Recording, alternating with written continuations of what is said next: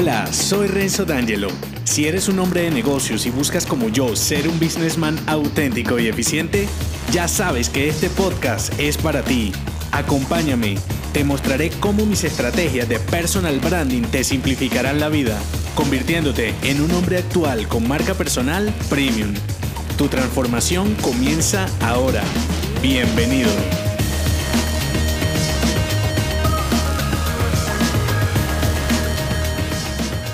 Con este episodio inicias la saga de branding estratégico 10 armas para un businessman.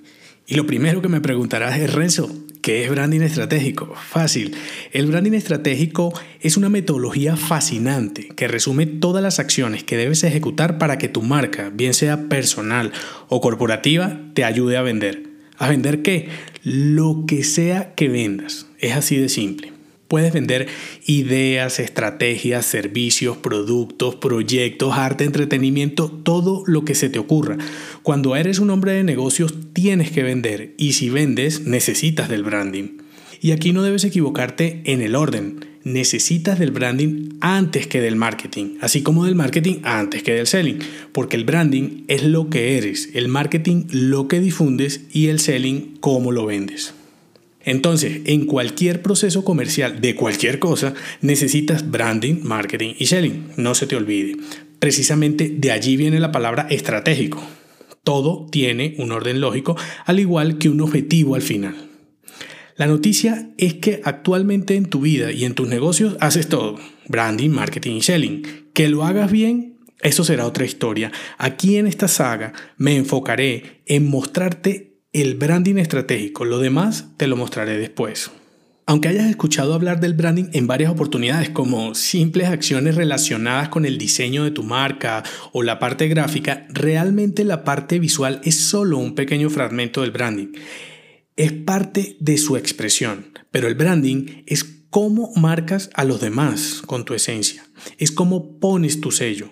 Y no me refiero ni remotamente a las acciones que hacen las grandes corporaciones y las marcas masivas, para nada. Aquí te estoy hablando de lo que haces como businessman para que te recuerden. Esto es básico en los negocios. Para que te compren, lo primero es que se deben acordar de ti. Tu comprador te debe tener dentro de sus opciones de compra. De lo contrario, ni siquiera estarás compitiendo. Y me puedes decir, ah, Renzo, pero estar dentro de las opciones de compra es parte del marketing, no del branding. Mm, yo te diría, bueno, eso depende, porque Puedes invertir lo que quieras para estar presente ante tu cliente, para que te vea en sus redes sociales, en su buscador, en donde quieras salir, pero de allí a que se acuerde de ti o que tu marca te ayude a venderle, créeme que hay un abismo. Y es tal que cuando tienes un pequeño negocio y no le das la importancia al branding, la cantidad de negocios que pierdes es incalculable.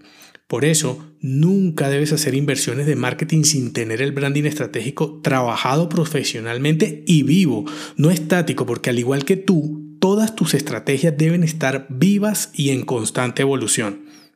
Cuando por todos lados te hablo de eficiencia, es a eso a lo que me refiero. Parecen cosas trilladas, pero ¿has calculado cuánto te cuesta vender lo que vendes? ¿El costo comercial de cada cliente ideal? Asumiré que lo sabes. Ahora, ¿sabes cuántos clientes no te compran porque no les generas confianza? ¿O cuántos no te compran porque lo que proyectas es de una calidad inferior de lo que vendes? Tus respuestas seguramente serán subjetivas. Un indicador de que esto te esté ocurriendo es que tu porcentaje de cierre sea medio o bajo, que te pidan descuento, que tengas que prácticamente convencer a tus clientes que lo que tú vendes es lo que necesitan, o lo peor, que los tengas que convencer de su valor. He construido esta saga basado únicamente en mi experiencia personal y la experiencia directa o indirecta de los hombres de negocios que he asesorado. No uso ni usaré casos de grandes corporaciones o grandes marcas porque solo te frustrarían y además sus casos son tan conocidos y documentados que no te aportarían ningún valor. Y aquí te preguntarás, Renzo, ¿cómo sé si esta saga es para mí? Sencillo, esta saga es para ti si tienes un pequeño negocio, prestas servicios profesionales, vendes algo físico o digital, así sean solo ideas o estrategias. El branding es para generar confianza.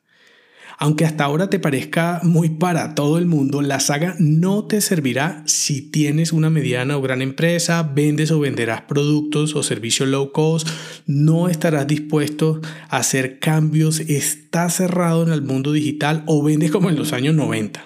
Si estás libre de lo anterior, esta saga es para ti y sus 10 armas son ADN, naming, eslogan, identidad, campaña, expresión, portafolio, copywriting, web y comunicación.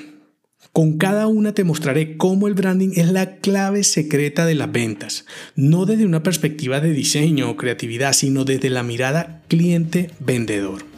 Si te animas a iniciar este recorrido conmigo, con esta saga tu transformación apenas comienza. En el próximo episodio te mostraré cómo el ADN de tu marca será tu pilar fundamental como hombre de negocios. Si te ha gustado este episodio, déjame 5 estrellas en iTunes. Así podré darte más estrategias y será tu forma de patrocinarme. Te espero al oído, no olvides unirte a mi clan y darme feedback en el post que acompaña este episodio en renzodangelo.me. Hasta la próxima.